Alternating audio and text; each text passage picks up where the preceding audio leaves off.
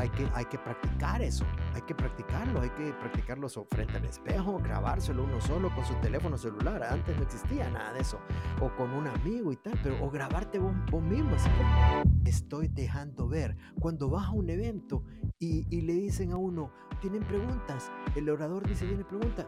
Nadie levanta la mano, no Hola amigos, bienvenidos una vez más aquí a este podcast, una vaina creativa, donde hablamos sobre podcasting, marca personal, creatividad y muchas cosas más. Este 2022 estoy muy alegre porque voy a tener un montón de invitados eh, muy, muy importantes y que también están haciendo un gran trabajo a nivel nacional e internacional.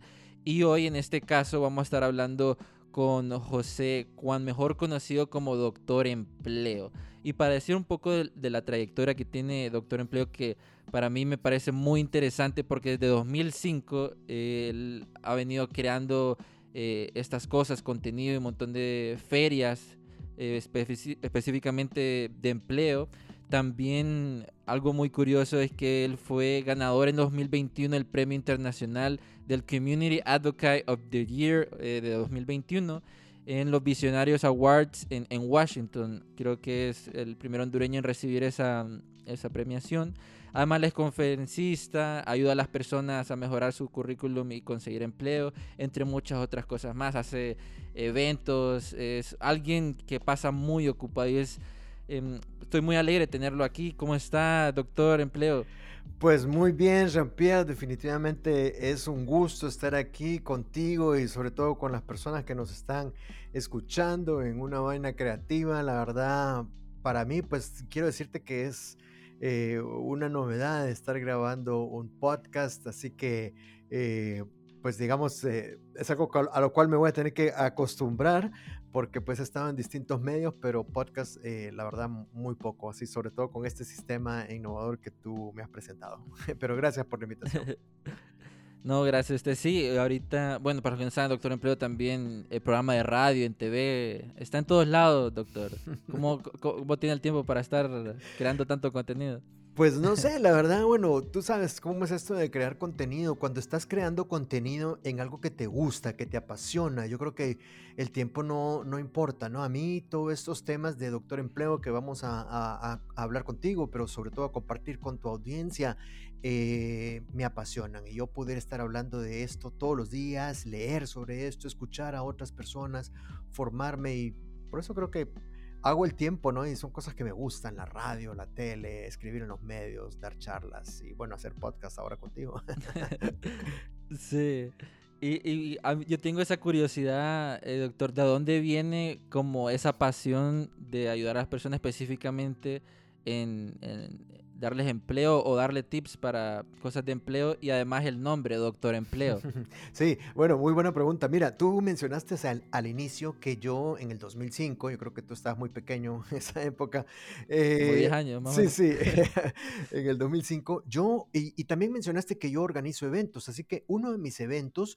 Eh, casi de los primeros que hice, porque mi empresa la creé en el 2003, se llamaba Feria del Empleo, Feria Profesional del Empleo. Entonces ahí en el 2005 caí, por decir así, en este tema de empleo, de facilitar el empleo, de la intermediación del empleo. Y quiero decirte que aprendí muchísimo, o sea, eh, cometí algunos errores en la primera, eh, tuve que corregirlos. Y algo que aprendí y que me di cuenta porque en esta feria, déjame decirte que eran dos días y llegaban hasta 7 mil personas. Y para mí, wow. no, no, te puedo decir, la primera vez que abrimos la puerta, ni siquiera habríamos abierto las puertas y la cola era enorme. La cola salía del hotel, daba la vuelta en la calle, bajaba por unos puentes, por una cosa. Llegaron todos los medios porque era un tráfico así llegar hacia el hotel. Pero bueno, lo que quiero decirte al final es que aprendí tanto y una de las cosas que aprendí, Jumpy, es que eh, la gente, el público que llegaba, no sabía cómo aprovechar la herramienta que era la Feria del Empleo. Yo hacía esta plataforma en la cual habían 60 empresas en donde en un mismo día tú te podías encontrar con ellas y la gente no la aprovechaba bien. Y la gente, quiero decir, aquí lo digo abiertamente, me criticaba, me criticaba porque decía que iban a la feria y salían y no salían con empleo. Pero la verdad es que cuando tú vas a una feria del empleo, el objetivo, claro que es conseguir un empleo, pero no del simple hecho de, de ir a un evento, a una feria, es que tú vas a salir con el empleo bajo la manga. Entonces, ahí me di cuenta, Jean-Pierre, que tenía que ir como un paso atrás y tenía que explicarle a la gente eh, cómo era ir a una feria de, de empleo, para qué y qué tenía que hacer. Y ahí dije, no, tengo que escribir una columna en el periódico y voy a escribir sobre esto, sobre este tema. Y se va a llamar Clínicas de Empleo. Y aquí en mi casa dije yo, bueno, clínicas de empleo, una clínica la maneja un doctor. Entonces esto lo va a escribir el doctor empleo. Y yo presenté esto en el periódico. Mira, yo me reía, así como tú te reíste ahorita, me reía yo solo. Dije, qué buenísimo está esto. Dije, doctor empleo, voy a escribir clínicas de empleo. Y tal. Y lo presenté en el periódico y les encantó. Y desde ahí, pues bueno, ya es historia. Eh, estuve mucho tiempo con mi propio, eh, pues, sección Clínicas de Empleo, el Doctor Empleo, en uno de los periódicos más, pues, leídos en Honduras. Y eso, pues, como tú dices, después me, me saltó a la, a la televisión, de la televisión a la radio y obviamente las redes sociales. Y bueno, próximamente en otro canal cerca de todos ustedes. sí. Y lo interesante que, que, usted menciona es sobre que la gente no sabía cómo funcionaba una feria de empleo. Me imagino que este concepto también eh, viene de otro lado porque no, er, no estaba como muy acostumbrado en ese tiempo eh, a tener ferias de empleo. Este, no sé cómo, bueno, algo importante también es la educación a nuestros clientes o a nuestros eh, seguidores, ¿verdad? En este caso usted vio que la gente no sabía cómo se manejaba una feria de empleo, entonces, ah, esta es una idea para crear contenido, educarlos y la próxima vez que yo haga algo, la gente va a saber cómo funciona. Totalmente, totalmente. Sí, esa era la idea. Ese, yo creaba una plataforma que me costaba mucho en tiempo y en esfuerzo de hacer algo tan bonito, porque nuestro evento no era solo esas ferias aburridas donde está la mesa, la silla, un banner de la empresa y dos personas ahí recibiendo hojas de vida. No, no, no.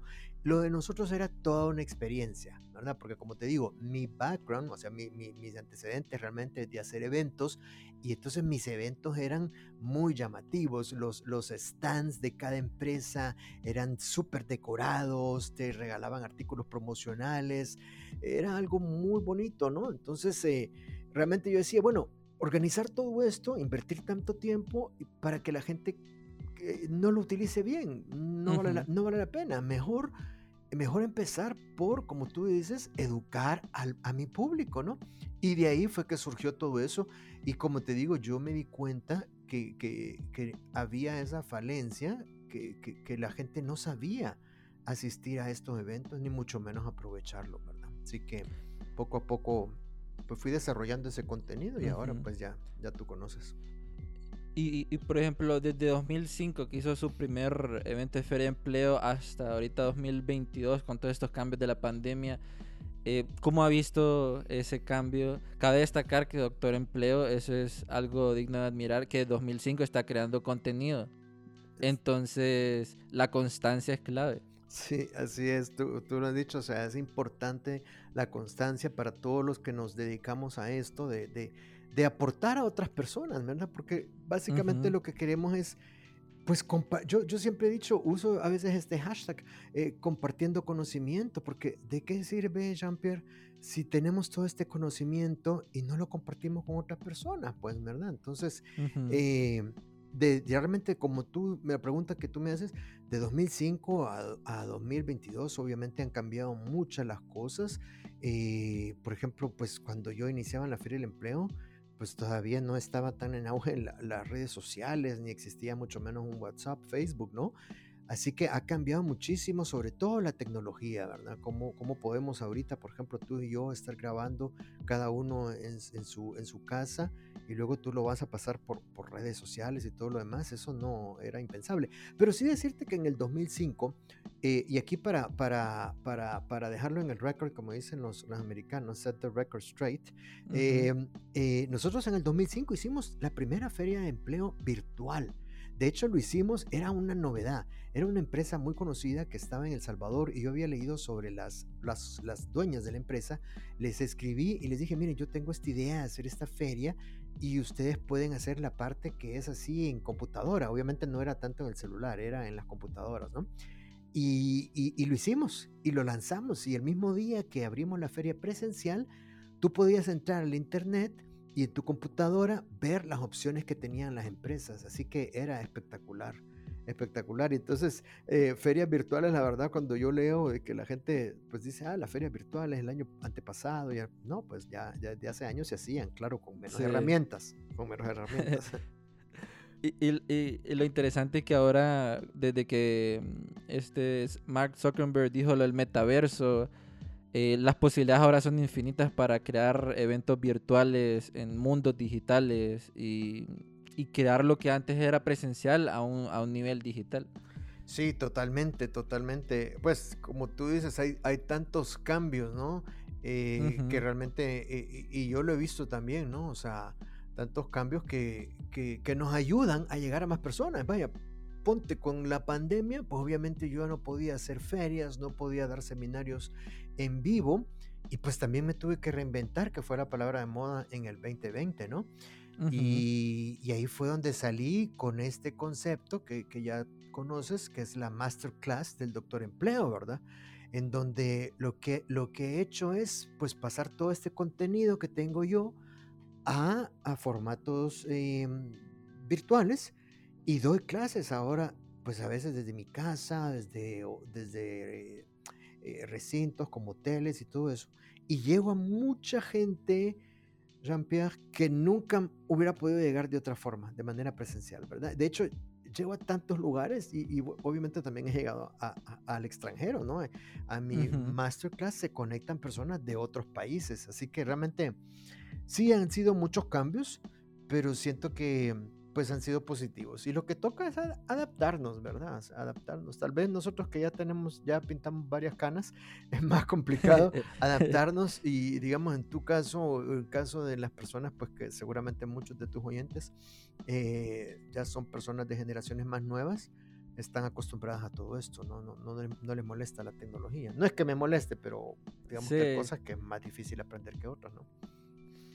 Sí, siempre se aprende uno. Ahora creo que todo, como decía eh, Gary Vee, que todo está a la palma de la mano. Y hablando sobre eso y todo lo conectado eh, con este episodio, mucha gente se preguntarán, ok, yo quiero que Doctor Empleo me diga algunos tips aquí. este, pero mm, ahorita quiero hablar y, y centrar un poco sobre y tal vez para las personas que van saliendo de la universidad, que no tienen esa experiencia de crear un currículum, que, que, dicen cómo se crea un currículum y lo buscan en Google, pero creo que es mejor que un experto se los diga y qué errores no cometer. Porque yo he estado viendo, por ejemplo, que mucha gente en un currículum lo hace como de cinco hojas cuando tiene muchas cosas, o, o, o mandan cosas eh, con errores de ortografía. Entonces, de su experiencia ¿Qué nos puede decir sobre eso y qué tan importante es el currículum vitae? Sí, mira, bueno, el currículum definitivamente es la herramienta número uno, es nuestra principal carta de presentación. El objetivo del currículum es básicamente poder seguir en el proceso de reclutamiento. El objetivo es que te llamen a una entrevista. Entonces, si no tienes una buena hoja de vida o currículum vita, pues no vas a pasar de, de que la revisen y la pongan en el cesto no sé, de la basura o de los no deseados, ¿no? Entonces, eh, definitivamente muy importante. Y tú has mencionado algunos de los errores más comunes, probablemente el más común de todos y en donde yo eh, con mis amigos reclutadores, pues me, lo dicen bastante, es el hecho de la ortografía, ¿verdad? Y, es realmente eh, imperdonable, porque ahora pues tenemos, tenemos todas las herramientas para corregir, le podemos decir a un amigo, a un familiar que por favor nos lea. Eh, la hoja de vida una y otra vez hasta que pues la presentemos sin errores, porque ya una hoja de vida con errores definitivamente ya da muy mala impresión y ya no van a querer de repente invitarte a una entrevista. Otra cosa que tú dijiste también, el tema es que cuando ya tienes mucha experiencia, quieres cargarla toda la hoja de vida como que si fuera tu diario. Entonces empiezas tres hojas, cuatro hojas, cinco hojas. Bueno, yo he tenido bárbaros y bárbaras que me han enviado hasta ocho o nueve páginas, ¿verdad?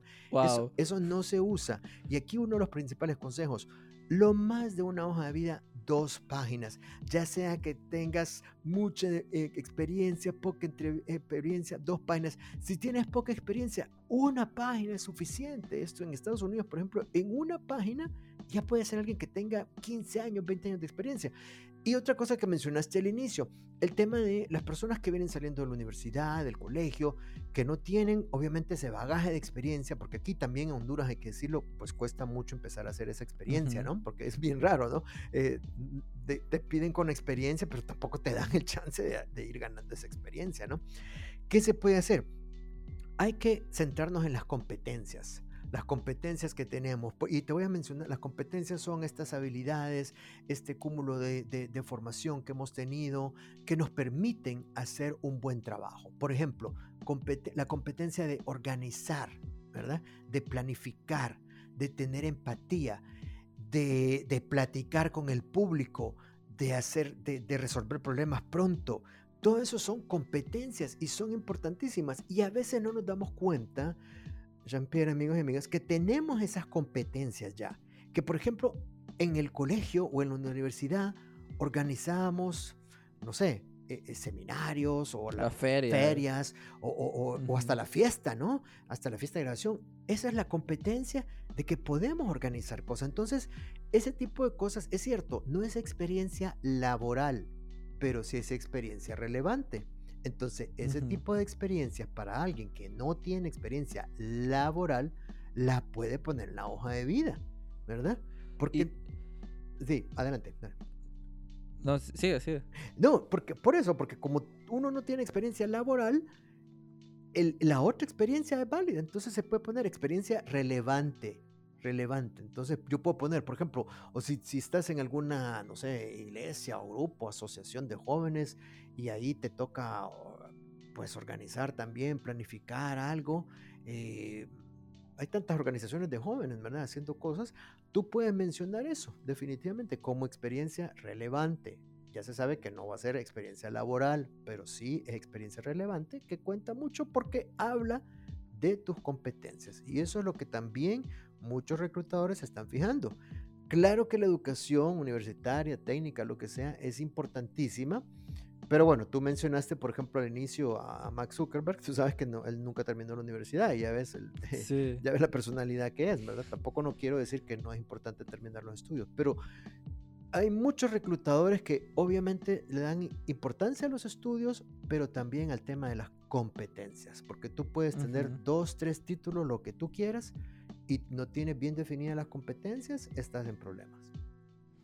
Yo he estado viendo este, que también, por ejemplo, para las personas que no tienen mucha experiencia y también tienen experiencia, eh, definir cuáles eran como los, las labores que uno estaba haciendo, pero eh, cómo uno las coloca en el currículum vitae también es, vital. Por ejemplo, eh, saber cómo combinar esas palabras para que se mire un poco más atractivo a lo que uno estaba haciendo. Eh, no sé si ese también es una estrategia como para las personas que tienen, em, por ejemplo, alguien que, que fue una empleada en un hotel, ¿verdad? Y que era un limpiar los, los baños, un janitor, ¿verdad? Este, hay otra forma en vez de decir, no, yo fui el janitor de, ese hotel. Exactamente. Como combinar diferentes palabras para mostrar eh, los, logros. mostrar. Ajá, exacto. Sí. No sé si hay algo por ahí. Sí, sí, sí, sí, no, buenísimo lo que mencionas, porque eh, obviamente el cómo redactamos los logros dentro de nuestra hoja de vida es súper importante. Por ejemplo, mira, hay cosas, como tú mencionabas, hay cosas que se llaman palabras claves, keywords hay keywords que son importantísimos. ¿Dónde están esos keywords? Por ejemplo, si tú estás respondiendo a un anuncio de vacante, generalmente las vacantes tienen esos keywords, esas palabras claves que el reclutador también quiere encontrar en tu hoja de vida. Entonces, aquí otro tip que les voy a dar, la hoja de vida no necesariamente tiene que ser una sola. Usted puede tener dos, tres, cuatro hojas de vida eh, destacando distintas cosas, ¿verdad? Por ejemplo, ese, ese janitor que tú decías, o persona encargada de la limpieza. Entonces puede poner, ¿verdad? Oficial de servicio al cliente encargado de tal cosa. O sea, lo puede poner, decorar un poquito. Tampoco, no estoy hablando de mentir, se puede decorar un poquito. Esto tiene que ver mucho con, con venderse, entre comillas. O sea, la hoja de vida es como para ayudarnos a vendernos. Otra cosa súper importante que quiero que tú me recordaste ahorita cuando me dices cómo redactar es el tema de que cada vez que redactamos, que estamos hablando de algo que ya pasó, de nuestros puestos anteriores, tenemos que hablar de los logros. Y ese es uno de los mejores secretos que les estoy dejando aquí, Jean-Pierre. Hay que hablar de los logros, no tanto de las responsabilidades. Por ejemplo, vaya, te voy a decir, hablando otra vez del janitor, de la persona encargada de la limpieza, eh, una tarea era por ejemplo, de esta persona es pues eh, mm, limpiar las alfombras o pasar el, el, respirador por la alfombra diariamente. Esa es la tarea. Pero ¿cuál fue el logro? El logro es eh, de, eh, crear un ambiente de higiene y limpieza en 10 pisos del hotel tal y tal. Ese es un logro, ¿me explico? Entonces hay una diferencia entre decir, ¿verdad? Pasar la alfombra todos los días y en decir que el logro era que al pasarla está dejando un ambiente libre de gérmenes, higiénico, ¿verdad? Un ambiente agradable, exactamente, libre de quejas. Entonces tenemos que entrar en ese mindset que llaman los americanos, ¿no? Y utilizar también, otra cosa muy importante, verbos de acción. Esto también los, en, los americanos lo usan, se llaman action verbs. Eh, action verbs hay cientos, por ejemplo, las personas que, que hacen eh, que, se dejan asesorar por, por, mí de manera ya personalizada, eh, yo siempre les comparto 240 verbos de acción que hay que utilizar. Así que eh, es un tema muy importante lo que menciona Jean-Pierre de cómo uno tiene que redactar también la hoja de vida. Y en cuanto a la, la hoja de vida también, este, ya para seguir como a la siguiente etapa, uno va a la feria de empleo, deja su currículum vitae este, que también el currículum vitae debe de estar em, modificado al tipo de puesto que están solicitando, porque uno de los errores, como para complementar, es que uno solo tiene un currículum y lo manda a cualquiera y no lo adapta al, al trabajo que lo está haciendo. Entonces, según estudios, los reclutadores tienen como 7 segundos para ver el, el currículum y dicen, ah, este me gusta o, este, ¿no? Así es, no, tú, tú, lo has dicho, eso digamos que eh, es así, es entre 6 y 8 segundos para ver una hoja de vida y si, y si uno no mira, por eso, en la hoja de vida, esas keywords, esas palabras claves, esos verbos de acción, uno dice, no, esto no es la persona que yo busco, ¿verdad? Entonces, definitivamente eh, hay que hacerlo. Y lo que tú dijiste, eso es básico, adaptar tu hoja de vida al puesto, a la empresa, a la industria donde estás aplicando es básico. No hacer aquello, ese es otro error. Al principio tú mencionabas errores. Eh, otro de los errores, Jean-Pierre, es que, por ejemplo, ahorita con, las, con los correos electrónicos, ¿verdad? Yo pongo mi hoja de vida como, como adjunto, ¿no? Como attachment. Y se lo envío a 50 correos. Y, y espero que de los 50 alguien me hable. ¿Sabes cuántos te van a hablar? Ninguno. Ninguno. Ninguno, porque nadie te va, nadie le va, nadie va. ¿Cómo pretendes tú que un reclutador te dedique tiempo si tú mismo o tú misma no le dedicas tiempo a ese reclutador? Tienes que demostrarle que estás aplicando solo a él, solo a ella, solo a ese puesto. Pero fíjate que hay gente que son tan bárbaros en los errores que, cuando le ponen la copia, en, en vez de ponerle en copia oculta, los 50 correos o 100 lo ponen reenviarle ajá lo, lo, ponen en copia normal. Entonces tú, recibes ese correo y te das cuenta que se lo enviaron a Juana y a Chana se lo enviaron a 50 gente. Así que muy buenas esas, esas acotaciones y creo que el público le está gustando que estemos ya dando ese tipo de errores que no hay que hacer y, y obviamente esas tips no sí y en cuanto por ejemplo porque ahorita se me surgió esa duda, porque ahorita estamos a nivel digital, ¿verdad? Entonces uno cuando está enviando un correo y uno mira un puesto de trabajo, em, tal vez uno no sabe cómo dirigirse al reclutador. Por ejemplo, si lo encontró en Facebook, que andan buscando a alguien eh, este, de finanzas o alguien de mercadeo, entonces ¿cómo se puede, hay alguna estructura para, Sí. Ya definida como para dirigirse al, Al al recluta- reclutador para que lo tomen en cuenta? Sí, sí. Fí- Fíjate que hay algo que se llama eh, la carta de motivación o carta de presentación, ¿verdad? Que antes obviamente era impresa. Ahora pues todo e- es, el- es lo que va en el texto de un correo. Entonces no solo basta con enviar tu hoja de vida junta, sino que tienes que poner un pequeñito texto en el, en el, en el, en el cuerpo del correo, en donde tú te diriges a estas personas y les dices, primero, eh, hay, son cuatro párrafos básicos. En el primer párrafo tienes que decir por qué estás eh, escribiendo. Le Estoy, estoy escribiendo porque leí La Plaza en el Facebook y me interesó. La Plaza de ta, ta, ta, cosa, ¿verdad? Eh, considero que mi eh, experiencia, eh, experiencia laboral y mi formación académica, pues eh, eh, eh, van en línea con lo que ustedes están buscando, ¿verdad?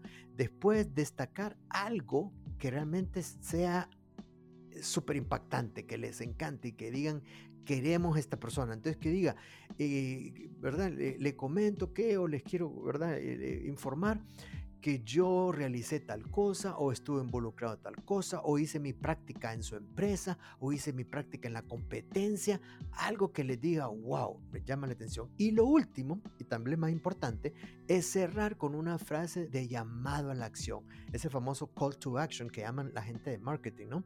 El call Ujú. to action es que me llamen a una entrevista. Quedo, eh, ¿verdad? Gracias por la oportunidad de aplicar esta plaza y quedo pendiente de su llamada para una próxima entrevista. Ahí le estás diciendo que estoy enviando mi hoja de vida. ¿Para qué? Para que la vean, para que me llamen a una entrevista. Call to action al final. Eso es importantísimo, Rampión. Y entrar en ese, en ese proceso, que también es otro tema que me gustaría eh, tocar, porque una vez que ya lo llaman a uno, em, hay una preparación de antes, durante y después, que tal vez en algunos de esos procesos olvidamos eh, ciertas cosas eh, que hacer. Por dar un ejemplo, eh, hay personas que por primera vez van a una entrevista y tienen muchos nervios, no saben qué es lo que le van a preguntar, este, sienten que va a ser como interrogatorio. Sí. Eh, también después, eh, al finalizar la entrevista, como qué preguntas clave se pueden hacer an- antes de terminar la entrevista que lo puedan como, eh, como recordar, ¿verdad? Yo he estado viendo creadores de contenido en TikTok y en. Reels que dicen, haz estas preguntas ah, cuando termine tu entrevista.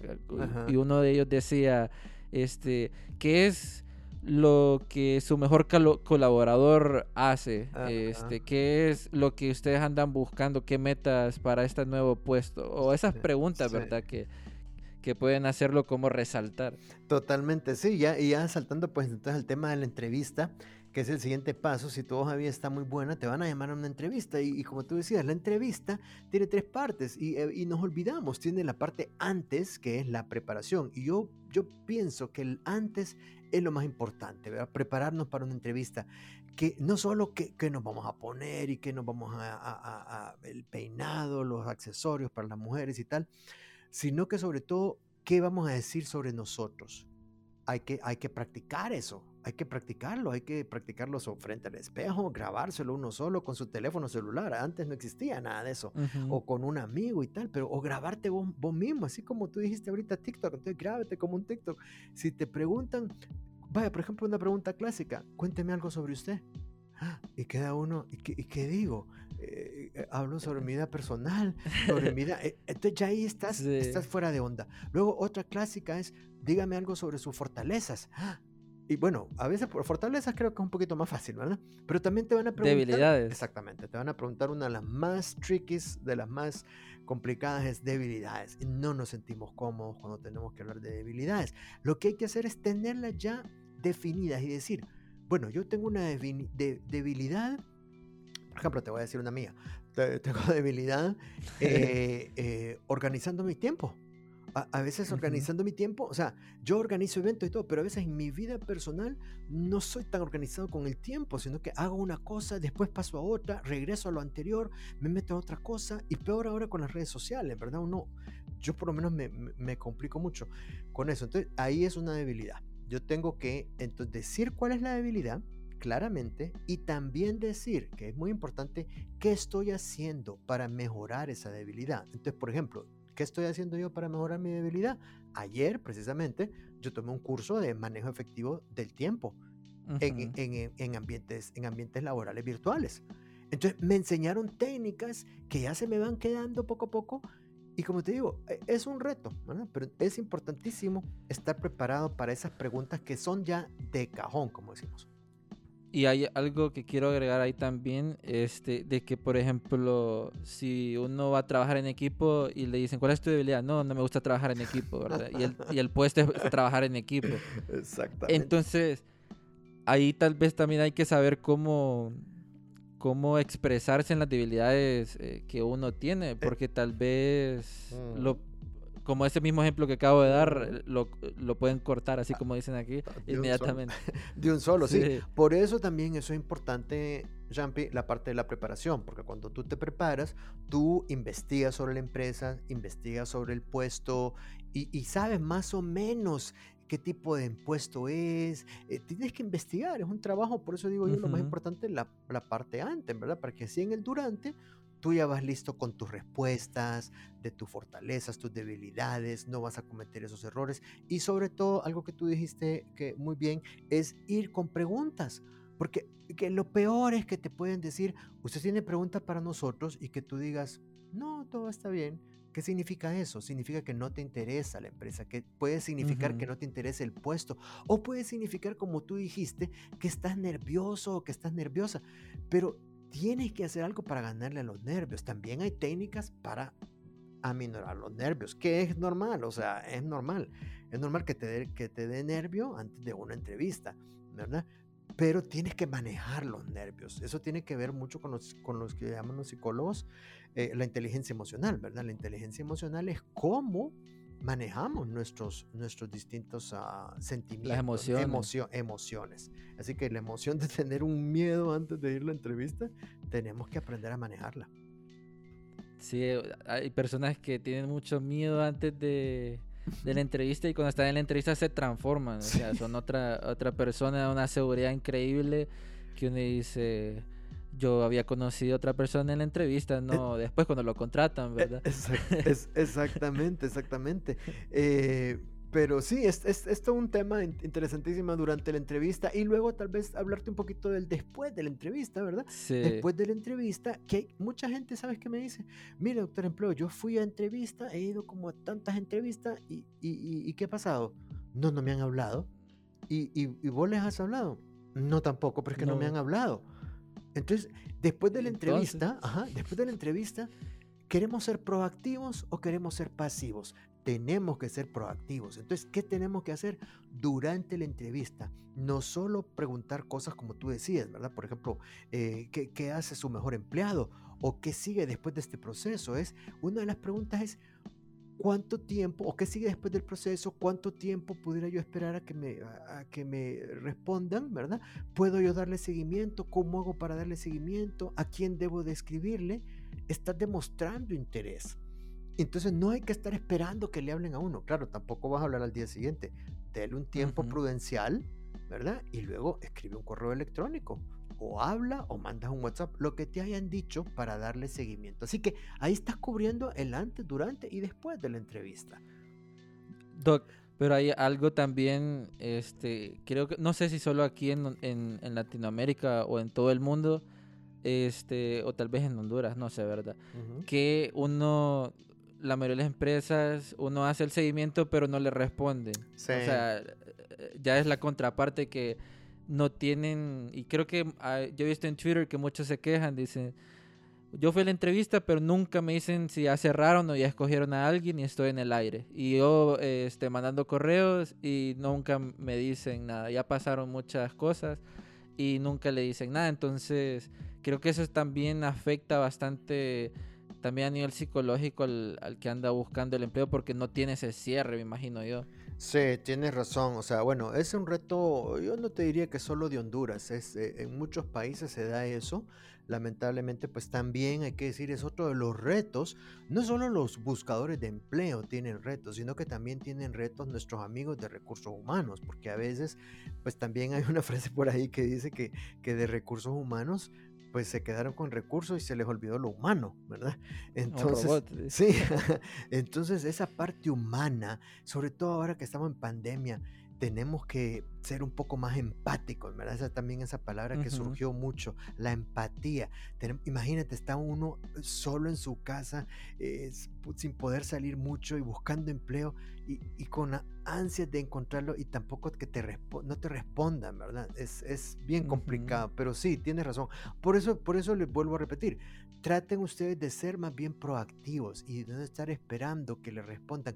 Y bueno, si acaso no le responden, pues hay que darle vuelta a la página, hay que seguir con otra oportunidad, ¿verdad? Puede ser que, por ejemplo, en una entrevista yo le digo a la gente, si usted va a una entrevista y de plano le contestan que no es el candidato o la candidata, pues atesore la experiencia, no se frustre, siga adelante, vea qué hizo bien en esa entrevista y vea qué pudo haber hecho mejor para que en una próxima entrevista usted haga de repente un mejor papel y puede ser que en ese momento esa puerta no era para usted, se le va a abrir otra, pero atesora la experiencia. No se frustre porque, como decíamos antes, tiene que saber manejar sus emociones. Sí, y algo muy importante que mencionaba Doc es sobre seguir adelante, ¿verdad? Y también una de las estrategias dentro de todo esto, y creo que es muy vital que todos los profesionales lo estén implementando, este, en cualquier sector es trabajar la marca personal porque a nivel de reclutadores, ahora a nivel digital, se meten a su Instagram, Facebook, lo buscan en Google para ver qué es lo que hace, si lo que me está diciendo es verdad o no. Y tal vez hay muchos profesionales de que son excelentísimos en su trabajo o tienen una habilidad única, pero a nivel digital no existen. Eh, no lo muestran. Exactamente. Y, y, están perdiendo una gran ventaja, una gran ventana este, para diferenciarse en su marca personal, en su sector, ser referentes. Y, y esos, hay datos, pues hay gente que por construir su marca personal se ha diferenciado de todo el mundo y ya lo empiezan a conocer. Y ya dicen, ah, vos sos el que hizo el video de YouTube que me ayudó la vez pasada, ¿verdad? Entonces ya uno se va diferenciando y cuando no tiene su marca personal, uno pasa por ahí y dicen, no, no sé quién sos. Exactamente, no, el tema, ese es otro tema que a mí realmente me apasiona y yo pues he estado dando, desde el 2017 empecé a dar eh, talleres específicos de marca personal a, grupos de empresas y, grupos de jóvenes sobre todo, porque eh, pues el tema de las redes sociales, tú lo dijiste, ¿verdad? A veces obviamente son fantásticas, ¿verdad? Yo, yo las utilizo mucho todos los días, pero también pueden, ser en detrimento de nosotros si no sabemos manejarla. Por ejemplo, eh, ¿qué tipo de lenguaje estamos usando en las redes sociales? ¿Qué tipo de fotografía estamos colgando en las redes sociales? ¿Estamos colgando fotografías que pueden ser de repente ofensivas para otras personas o lenguaje que puede ser ofensivo para otras personas. Y muchos me dicen, y, lo estarán pensando, no, pero es que las redes sociales son mías, esas son redes sociales personales y tal. Sí, es cierto, pero desde que decidimos estar en las redes sociales, pues ya tú mejor que nadie sabes que ya estamos públicos, O sea, ya ahí no hay nada que se puede esconder, es muy difícil, ¿no? O sea, uno entra a Google y, y pones mi nombre, pones tu nombre y ya vamos a aparecer en un montón de lugares, ¿no? Así que esto de la marca personal es muy, muy importante. O sea, ¿cómo quieres que te recuerde la gente? ¿Qué quieres que la gente hable de ti? ¿Verdad? ¿Qué, ¿Qué, huella quieres dejar? ¿Qué huella estás dejando en tu familia, en tu iglesia, en tus asociaciones, en el deporte, en las redes sociales? Por ejemplo, eh, ¿qué, ¿qué, huella está dejando Doctor Empleo? ¿Qué huella está dejando Jean-Pierre? Que, ¿verdad? Con una vaina creativa y con todas tus otras, tus otras eh, em, eh, emprendimientos. E, eso es importantísimo, ¿verdad? Que la gente diga, ah, sí, yo, yo oí a Jean-Pierre que entrevistó a Doctor Empleo y dijo tal cosa. Ahí estamos dejando una huella en la gente. Estamos en este momento trabajando la marca personal. Por ejemplo, cuando yo doy este curso de marca personal, yo le digo, cuando usted entre en un elevador, usted es de las personas que dice buenos días, buenas tardes, o es de las personas que agarra el celular y ahí nomás se vuelve a hundir la cabeza en el celular. Nosotros decidimos que queremos, si queremos cultivar nuestra marca personal o la queremos hundir nuestra marca personal, ¿verdad? Así que esto de la marca, sobre todo para gente joven, es bien importante porque no es que la marca personal es una cosa para ya las personas que pintamos canas, como te decía anteriormente. No, no, no. Esto es desde joven. Tú vas haciendo tu marca personal. Desde estudiante, a mí me hubiera gustado que siendo estudiante en el colegio en la universidad, alguien me hubiera hablado de marca personal, ¿verdad? Bueno, de repente que no había salido todavía el, el, término, ¿verdad? Porque eso salió en Estados Unidos y yo ya me había graduado. Pero, pero eh, pues ahora ya existe. Y hay que trabajar nuestra marca personal, ¿verdad? Porque la marca personal también, Jean-Pierre, hay que decirlo, hay gente que confunde la marca personal con la imagen que das. Cómo te vestís, cómo te maquillas, la ropa que andas. No, o sea, una, es, el look está bien. Eh, tiene que ver, porque sabes que somos humanos y, a los humanos nos encantan las imágenes. Lo visual. Lo visual, nos encanta lo visual. Este tiene que ver un poquito, pero si tú logras imponer tu marca personal, te aseguro que lo visual va a entrar en segundo plano. ¿no? Sí, creo que eso es algo muy importante porque si hay esa confusión de decir, no, esta es la forma que te tienes que vestir. O sea, está bien que te puedas vestir así de esa forma cuando sales y todo eso, pero ahora a nivel digital, tal vez eso servía antes como, ah, no tengo en las redes sociales, no sé quién es, eh, es lo primero que uno miraba, pero ahora eh, le dicen, ¿cuál es tu nombre? Ya lo van a buscar a Instagram, lo van a buscar a Facebook, este, no, no, te encuentro, o de repente, ah, ya te encontré, no sabías que hacía esto. Yo hago eso. y, y, lo interesante de todo esto es de que cuando uno empieza su, su marca personal, eh, obvio que hay ciertos parámetros que seguir, porque es la imagen de uno que, que, está manejando. Entonces hay un compromiso para manejar su, marca. Y otra cosa, la marca personal eh, ya la tenemos y es un ejemplo que, les puedo dar. Es como cuando le preguntas a un amigo, ¿vos conoces algún alguna alguien que me pueda ayudar a, no sé. Hacer un podcast. sí, ajá, hacer un podcast o hacer un video o, por ejemplo, arreglarme la llave del, eh, de la casa. Entonces, de repente tu amigo te dice, sí, sí, yo conozco a tres personas que hacen eso. Eso ya es marca personal porque ya te están recordando de algo que vos estás haciendo. Pero el paso eh, más adelante es crear contenido, educar al público, como lo hemos hecho Doctor Empleo y yo en, una vaina creativa y en Jumpy Cruz sobre podcast. Y así más gente eh, nos va a reconocer ah, porque es todo a nivel digital, ¿verdad? Y eso los reclutadores lo miran mucho cuando andan buscando una, una persona. De hecho, ahí mencionaba en un podcast, y no sé si Doctor Empleo va a estar de acuerdo, que si hay en un, en un salón cinco personas que, que tienen su currículum, son súper expertos y todo, ¿verdad? Y, la sexta persona que entra es alguien que tiene una marca personal bien definida y entra ahí quien tiene más posibilidad de, de tener el empleo. El, el, que tiene la marca personal más, más definida, definitivamente. Sí, entonces es un, un factor ahí como que la gente debería de, de, tomar en cuenta eso.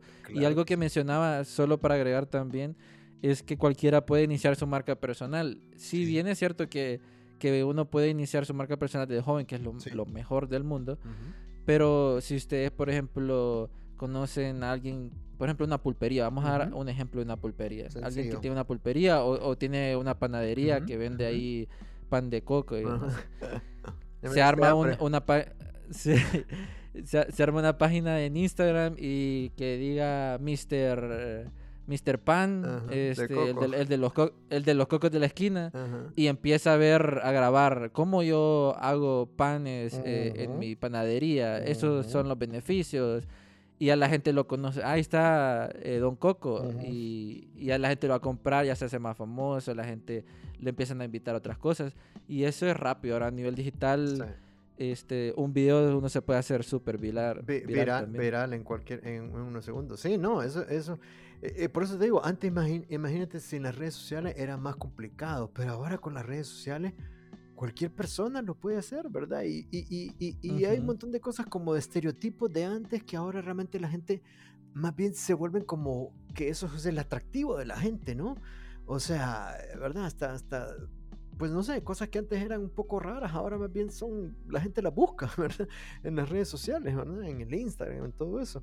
Así que no, el tema de la marca personal definitivamente es importante, ¿verdad? Para jóvenes o a cualquier edad. Definitivamente, si, si ya usted no es tan joven, pero no la ha trabajado como dijiste tú, Jean-Pierre, todos tenemos marca personal. Lo que pasa es que no nos hemos dado cuenta, ¿verdad? Hay que leer sobre esto, hay que ver cómo la... Yo, yo hablo de algo que se llama las cuatro Cs de la marca personal y aquí te la voy a decir eh, eh, sin necesidad de tomar el curso porque, porque me ha encantado este, este podcast. Es construirla, es la primera C. Cultivarla, la segunda C. Comunicarla, la tercera C. Y la última C de la marca personal es cuidarla. ¿verdad? Porque tú puedes tener ahorita una muy buena marca personal, Jumpy, pero de repente posteas algo indebido, dices algo o te tomas una foto en algo y te destruye toda tu marca personal y es muy complicado volver a hacerlo, definitivamente. Entonces, lo que tú dijiste al inicio, la consistencia esa consistencia en que Doctor Empleo hace esto, Jean-Pierre hace lo otro, y tenemos que ser consistentes. No es que vamos a hacer siempre lo mismo, podemos ir evolucionando, podemos ir adaptándonos a los cambios, pero ser consistente en el mensaje. Sí, y ahorita me acuerdo algo para agregar también, este, que en el episodio que tuvimos con eh, Jennifer, eh, la de Televicentro, este, Girón, Jennifer Girón, ella decía que durante su marca personal no solo es como es personal, ¿verdad? O sea, también la gente tiene que ver eh, el, tal vez algunas cosas personales, como por ejemplo que fue al gym, no solo crear contenido de lo que uno está haciendo, sino hacerlo un poco más humano. Exacto. Em, ver que, que, también tiene, que es humano, que tiene sus cosas tristes, felices. Obvio que uno va a escoger qué, qué cosas mostrar, ¿verdad? Pero ahí es donde viene más para humanizar nuestra marca personal y no ser como una marca ya empresarial, ¿verdad? Exacto, sí, sí, sí, no, definitivamente. Inclusive las empresas también, tú mencionaste ahorita las empresas, pues las empresas obviamente también entran en todos esos temas, ¿no? Y se miran muchos anuncios en donde en donde te lleva a las emociones, ¿verdad? Porque las emociones son los que realmente, por ejemplo, si somos una marca, las emociones son las que hacen después que la gente recuerde tu marca, ¿verdad? No, el otro día tomé también un, curso y, se decía eso, ¿no? Que realmente uno para llegarle a las personas tiene que apelar a las emociones y no tanto a la promoción. Entonces hay que ser un poquito menos promocional y ser más emocional. Y me gustó tanto que ahora lo uso yo para mí, para, para decirlo y, repetirlo, pues, porque como te decía, de nada sirve que aprendamos estas cosas, Jampi, y no podamos compartirlas con otras personas, ¿verdad? O sea, yo creo que la grandeza de lo que haces tú, lo que hago yo como doctor empleo, eh, es precisamente eso, ¿no? Que estamos tratando de ayudar a otras personas, eh, creando contenido para que todos pues seamos una mejor sociedad. Y hay otra, otra cosa también que la gente dice, no, es que yo no quiero compartir lo que mi conocimiento y por eso yo no, no quiero crear contenido marca personal. Mm. Bueno, ahí también esa es decisión de ustedes, ¿verdad? Este, Aquí a nivel digital, este, uno puede compartir su, su conocimiento este, para ayudar a las otras personas, otras personas que dicen ser egoístas, tal vez se podría decir. y dicen, no, yo, yo no voy a compartir nada de lo que me ha costado eh, aprender, este, me lo van a robar, eh, entre otras cosas, ¿verdad? Pero ahí es donde se van diferenciando los creadores de contenido y para eso también como la marca personal o construirla no es para todos e, igual crear contenido. Eso, eso es, sí, bueno, o sea, que cada persona es distinta, es un mundo sí. y hay personas que pues que nos gusta compartir con otros, ¿verdad? Crear comunidades, que, por ejemplo tú tienes tu propia comunidad, yo tengo la mía, y vamos creando comunidades y estas comunidades se van uniendo.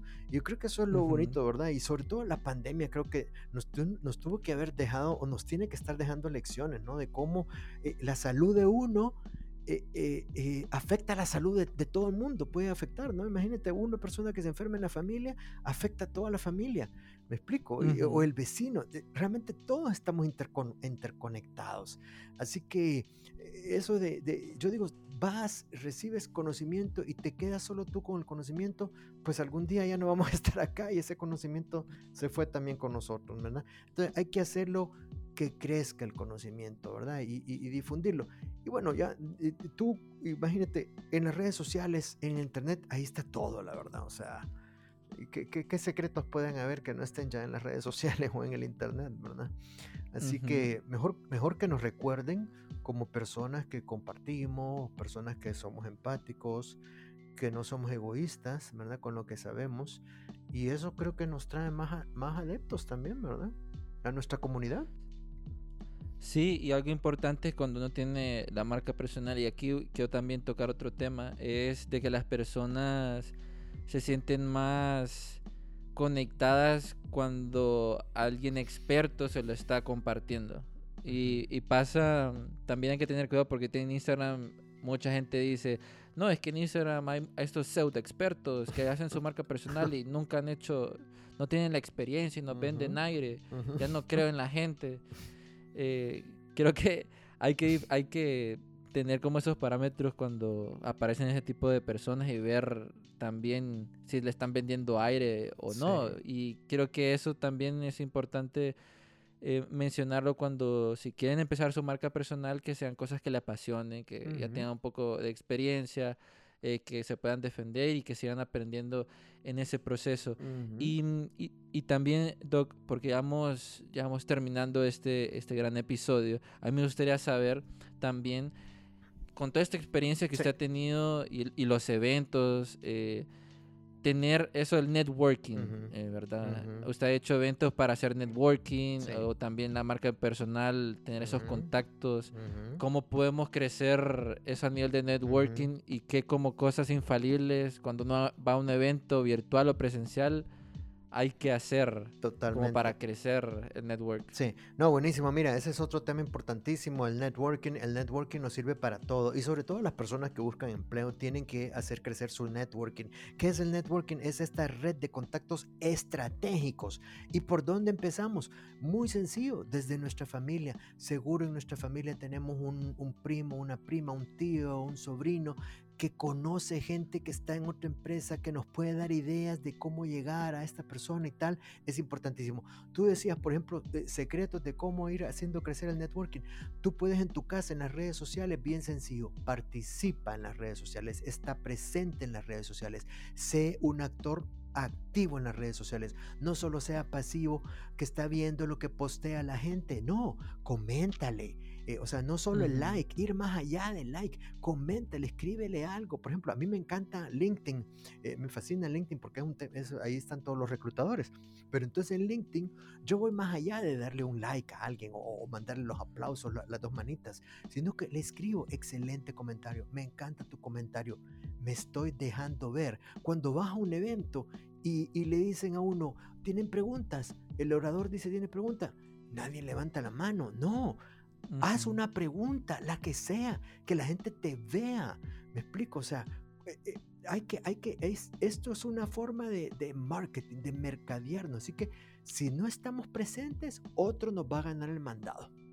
Como tú dijiste, hay cinco personas con el mismo currículum, entra un sexto, tal vez con un currículum más o menos, pero tiene una marca personal más fuerte, esa es la persona que va a llamar la atención definitivamente, ¿verdad? O sea, porque su firmeza en la forma de caminar o de hablar o, que, o, su postura al sentarse dice cosas, porque bueno, aquí ya, no nos dio el tiempo porque podría ser otro, otro, otro programa, pero está el famoso eh, body language, ¿no? El lenguaje corporal, es importantísimo.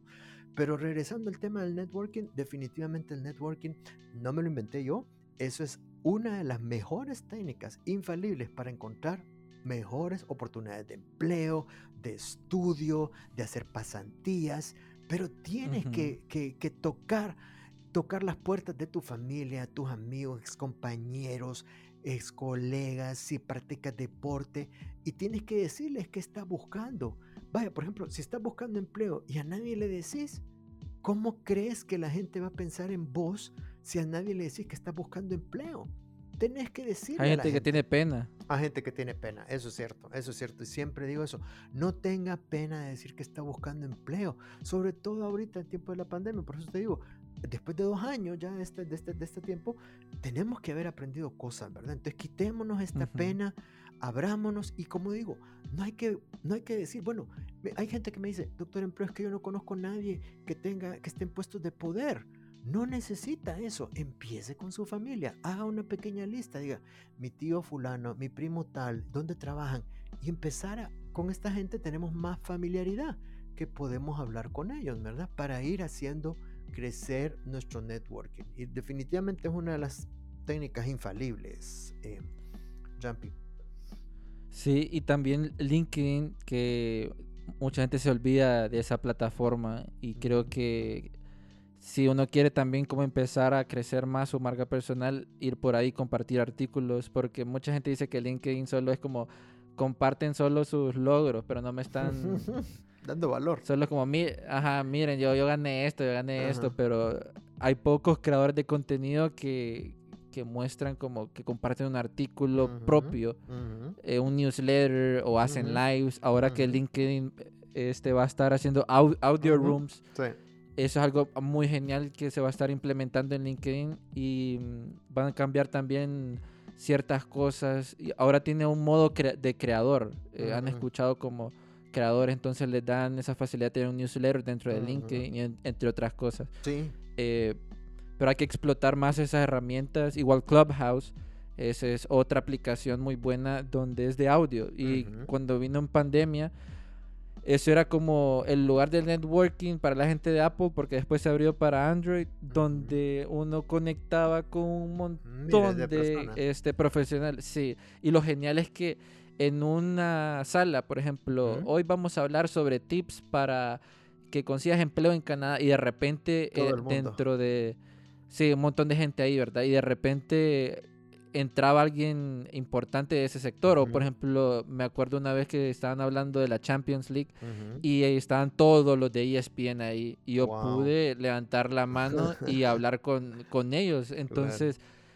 esas herramientas de audio como Clubhouse, Twitter Spaces, que se están creando, LinkedIn, que también viene, o crear lives, generan también visual, eh, visibilidad y también crear networking con otras personas que entran y para compartir o charlar sobre un, un tema. Sobre este tema. Exactamente. No, no, por eso eh, todas estas nuevas eh, tecnologías que están saliendo, plataformas y como, eh, ¿verdad? LinkedIn, como tú lo decías, digamos en lo personal, si me preguntas de las redes sociales para buscar empleo, definitivamente si no estás en LinkedIn o no lo tienes bien trabajado, optimizado tu currículum, bueno, tu currículum, perdón, tu perfil en LinkedIn, pues realmente... Te hace falta, ¿no? Porque esa es la red social. Casi no existes. Esa es, la red social donde hay que estar. Y no, no, no, no, no, estoy hablando solo para personas ya más adultas, no. Desde jóvenes, ahí, ahí aparecen, ahí aparece todo tipo de puestos. Te lo digo yo, que, que a mí me encanta LinkedIn y paso ahí pegado y ahí ponen de todo tipo, desde los puestos más operativos debajo de una empresa hasta el CEO de una empresa. O sea que eh, creo que ese es otro tip que le podemos dejar a, a nuestras amigas y amigos que nos escuchan. Eh, trabajar mejor sus redes sociales y sobre todo LinkedIn se anda buscando empleo. Y, y también esas como plataformas eh, que postean empleos, ahorita como InfoJobs o entre otras.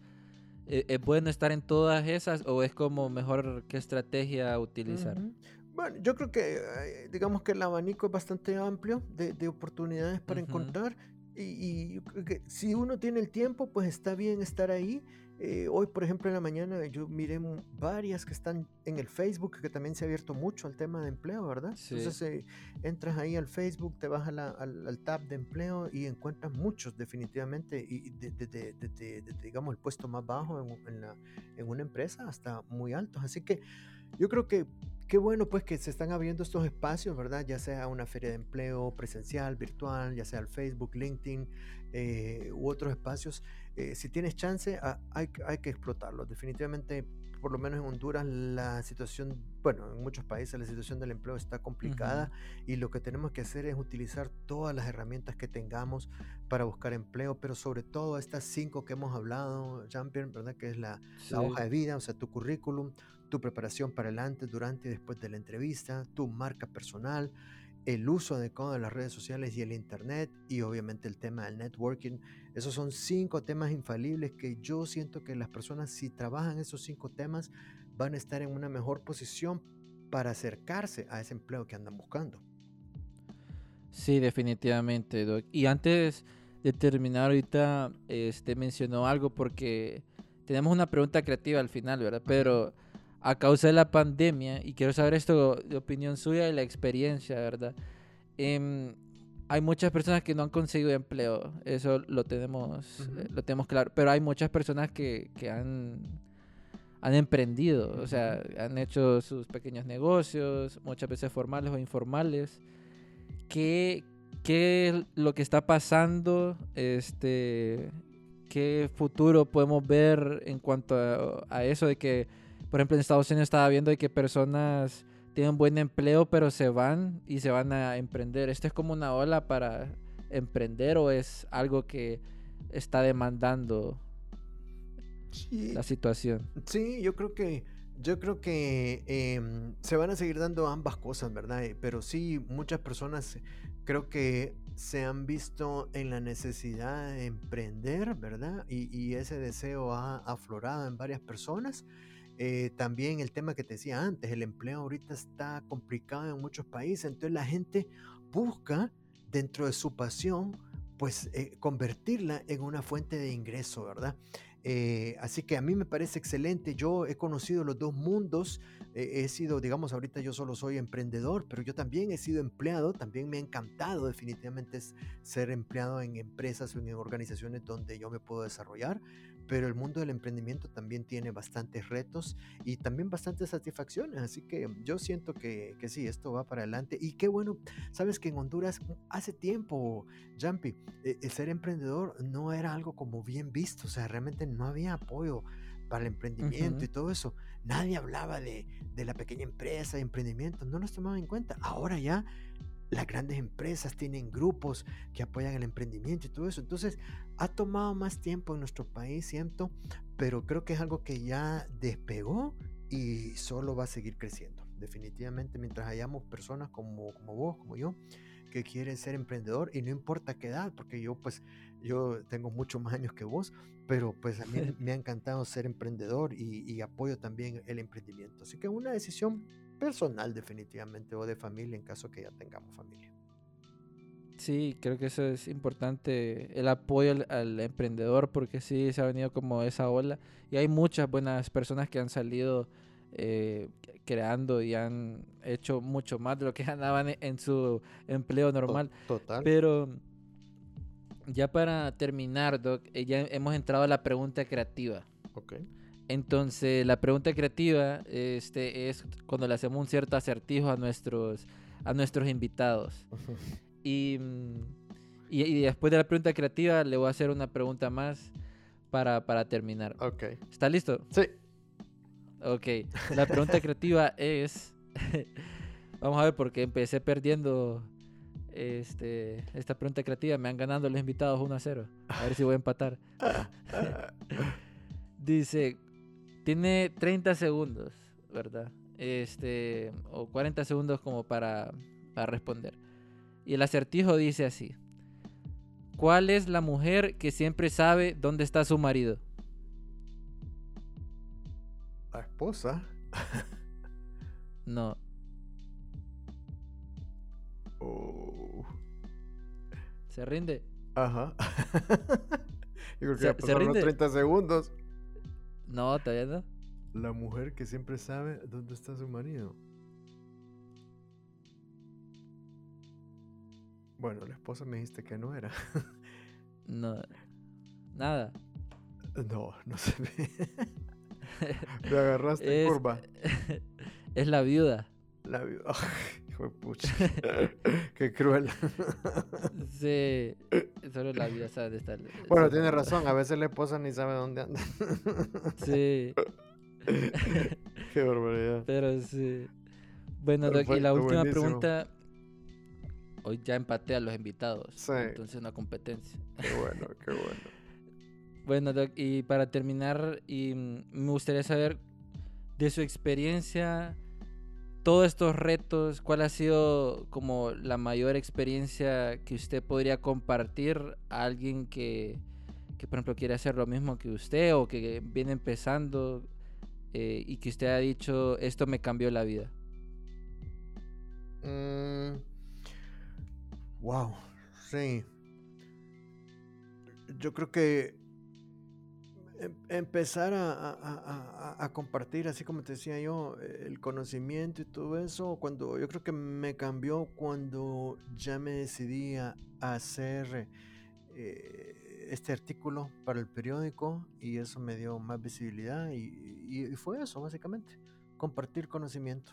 Y ahora pues con través de las redes sociales, yo creo que de esa manera, y lo he visto, yo digamos yo no soy tan usuario del Instagram, pero he visto ahí como mucha gente comparte cosas y, sus comunidades son grandes, ¿verdad? Así que ojalá que, me imagino que son cosas de valor para su comunidad que tal vez a veces yo no comparto, ¿verdad? Pero para otras personas sí pueden ser de valor. Pero en la medida que somos empáticos con otra gente, que compartimos lo que sabemos y que le ayudamos a otra persona, esa es una de las grandes claves de la marca personal. La marca personal te van a recordar por lo que haces por otras personas y ahí es donde empiezas a hacer el cambio. Yo creo que ese fue el cambio y el despegue del doctor empleo, que el público vio que era alguien que estaba ahí para ayudarles, para apoyarles, la gente en las redes sociales me escribe, me cuenta sus problemas y yo me siento muy comprometido con, toda la gente que me cuenta sus cosas y que de repente no le cuenta a otros. O sea, se sienten, eh, en, se sienten en confianza conmigo y eso me da a mí también mucha empatía, mucho sentimiento con la gente, ¿verdad? La gente me escribe a todas horas, me cuenta cosas que yo no tendría por qué saber y ellos tampoco contármelas, pero sí se sienten que pueden confiar en mí. Y yo creo que eso, eso a mí me alimenta muchísimo para seguir adelante. Bueno, ahí lo tienen amigos. Muchísimas gracias, doctor Empleo, por estar en este episodio de Una Vaina Creativa. He disfrutado bastante esta conversación y siento que hay muchos temas que no tocamos. Tal vez eh, podemos hacerlo en algún live o en, en otro episodio. Y mm, a mí me gustaría también que compartiera sus redes sociales para que la gente lo pueda seguir y ver todo lo que está haciendo. Claro que sí. Primero que todo, eh, gracias, muchísimas gracias, Jampi, por esta invitación. Me ha encantado también el programa y ya sabes que tú contigo podemos hacer el programa que tú quieras, cuando tú quieras, live o como tú quieras, lo hacemos. En mis redes sociales, bueno, en, Facebook, Doctor Empleo, en Twitter, Doctor Empleo HN, en LinkedIn, Doctor Empleo. Y en Instagram estoy como Doctor Empleo Honduras. Así que yo sé que en Google ponen ahí Doctor Empleo y Honduras apareceré de las primeras o, el primero. Así que muchísimas gracias por, por, tu invitación. Gracias más bien a ustedes también por, por, por darnos su tiempo y, y, prestarnos esta hora de atención. Ojalá que haya sido de provecho y ya saben que estoy a la orden. Bueno amigos, y como dijo Doctor Empleo, muchas gracias a todos los que se han quedado hasta el final de este gran episodio, Una Vaina Creativa, en donde hablamos sobre un montón de temas que a muchos, sé que a muchos les, va a gustar y van a estar compartiendo eh, este podcast a todos sus amigos. Entonces nos chequeamos en el próximo episodio. Recuerden de que me pueden seguir como Jumpy Cruz en Instagram, en Facebook, también en, en LinkedIn para saber más sobre podcasting y sobre todo lo que estamos haciendo. Y recuerden, también tenemos Archivos Enigma, es el otro podcast que también estoy, donde hablamos de cosas enigmáticas, ahí pueden encontrar cosas de aliens.